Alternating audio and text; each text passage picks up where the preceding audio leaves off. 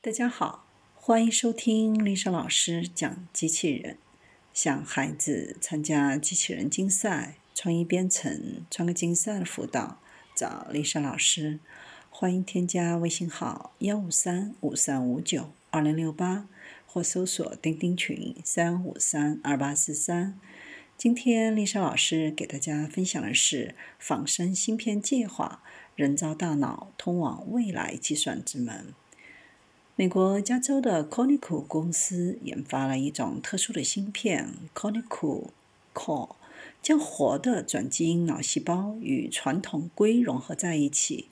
该芯片通过检测人体释放的挥发性有机化合物，能检测从肺癌到新冠肺炎的一系列疾病。不管是构成还是外观，这个形如蓝色冰冻水母的芯片都颇具科幻色彩。但 Conical Core 并不是纸上谈兵，它在医疗、农业、军事、机场安检等领域的落地前景已经吸引了多家知名公司的青睐。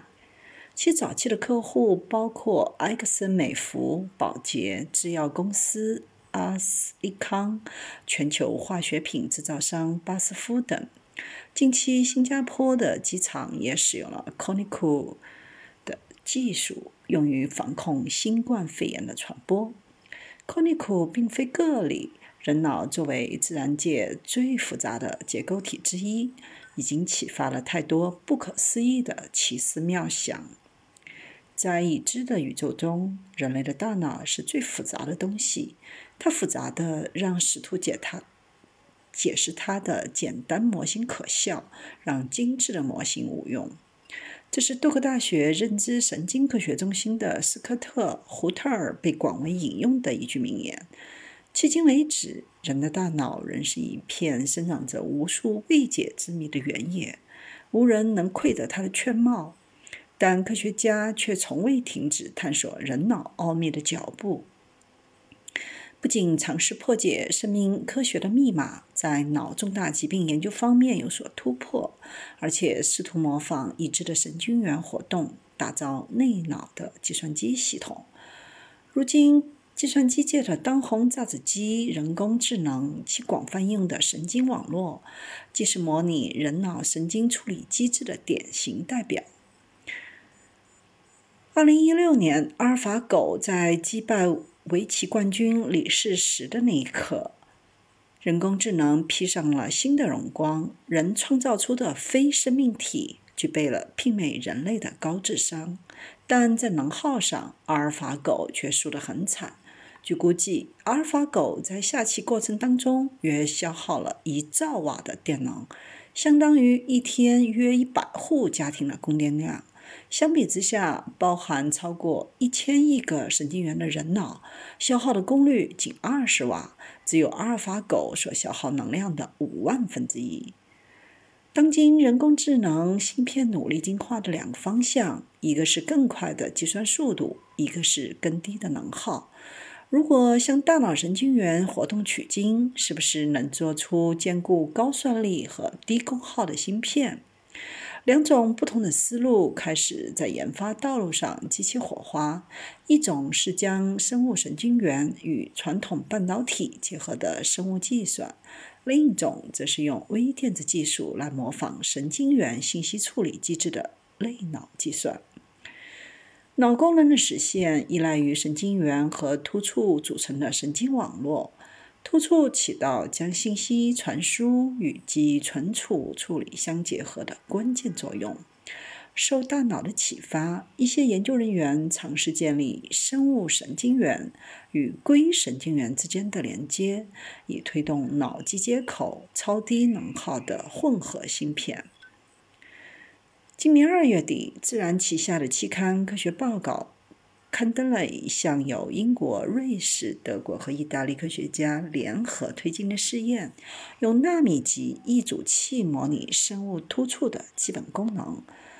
连接大鼠神经元和人工神经元，使得这些神经元通过互联网可以实现双向实时通讯。首次证明，芯片上的人工神经元可以与大脑神经元相连，通过使用相同的脉冲语言进行交流。这种混合大脑能让大脑神经网络和 AI 神经网络相互理解。从长远上看，这种想法是利用了人工脉冲神经网络来恢复帕金森症、中风或癫痫等局部脑疾病的功能。一旦植入到大脑，硅脉冲神经元将充当一种神经假体，人工神经元将自适应的刺激功能失调的神经元，促进功能恢复，甚至挽救功能的丧失。这项研究是想用人工神经元来补救出毛病的生物神经元。也有科学家将真正的生物神经元和传统硅计算系统集成在一起，试图打造突破传统芯片限制的超级计算芯片。澳大利亚的 Cortical Labels 在今年四月就宣布制造第一款混合计算机芯片。它的官网上列举了生物计算的四个优势：流体智能、稳健性、可扩展性和功效高。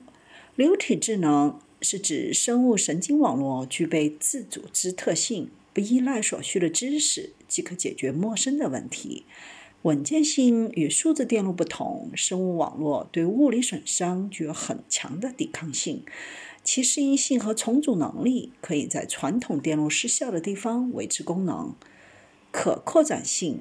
生物智能可以从蜻蜓扩展到人类。培养神经元不需要绝对零度的设备或昂贵的纳米级制造单元。功率效率，人脑有超过十亿的神经元，能耗仅二十瓦。生物计算拥有相似的高能效特性。他们提取神经元的方式主要是两种，一种呢是从小鼠的胚胎中提取神经元，第二种是将人类皮肤细胞转换回干细胞，诱导它们成为人类的神经元，随后将这些神经元嵌入一个特殊金属氧化物芯片顶部的培养基当中。芯片包含一个由两万两千个微小电极组成的网格，可充当程序员与神经元之间的 I/O 介质。其芯片处理能力少于蜻蜓大脑。这种芯片最终可能成为提供各种复杂推理和概念性理解的关键，这也是今天的 AI 无法做到的。当然。Cortical Labs 不是唯一从事生物计算的机构。前面提到的加州的企业 Cortical 早在2014年就已经成立。2017年，Cortical 还首次展示由老鼠神经元构成的64神经元硅芯片 Cortical Core，据称是全球首个拥有嗅觉并可以检测爆炸物疾病气味的芯片。无独有偶，今年三月，《自然机器智能》期刊上发表了一项研究，报告一种模拟生物嗅觉识别十种危险化学品气味的 AI 算法。特别的是，这一研究是由英特尔神经拟态芯片 Loihe 提供的动力。Loihe 芯片在2017年首次亮相，包含128个内核，13万神经元，1.3亿突触。每个内核模拟多个逻辑神经元，具有支持多种学习模式的可扩展片上学习能力。神经拟态芯片既可以比传统处理器更低的功耗，又跑传统深度神经的网络 DNA，也可以搭配充分考虑时间序列差异的脉冲神经网络 SNN。和神视觉的信息不同，嗅觉信息是非结构化的，传统深度学习算法并不适用，而 SNN 可以更好的模拟生物感知和处理节奏，同时它也不像深度学习那样需要大量的数据和参数来达到稳定状态。比如，在闻气味当中，传统解决方案学习每类气味需要的训练样本是 l o i h 芯片的三千倍以上。今年三月，英特尔还创纪录的将七百六十八颗 l o i h 芯片组装成拥有一亿个神经元的超级神经拟态计算系统，超过了仓鼠的大脑神经元总数。相比将活神经元和半导体结合带给人的玄幻感，神经拟态芯片领域明显更为热闹。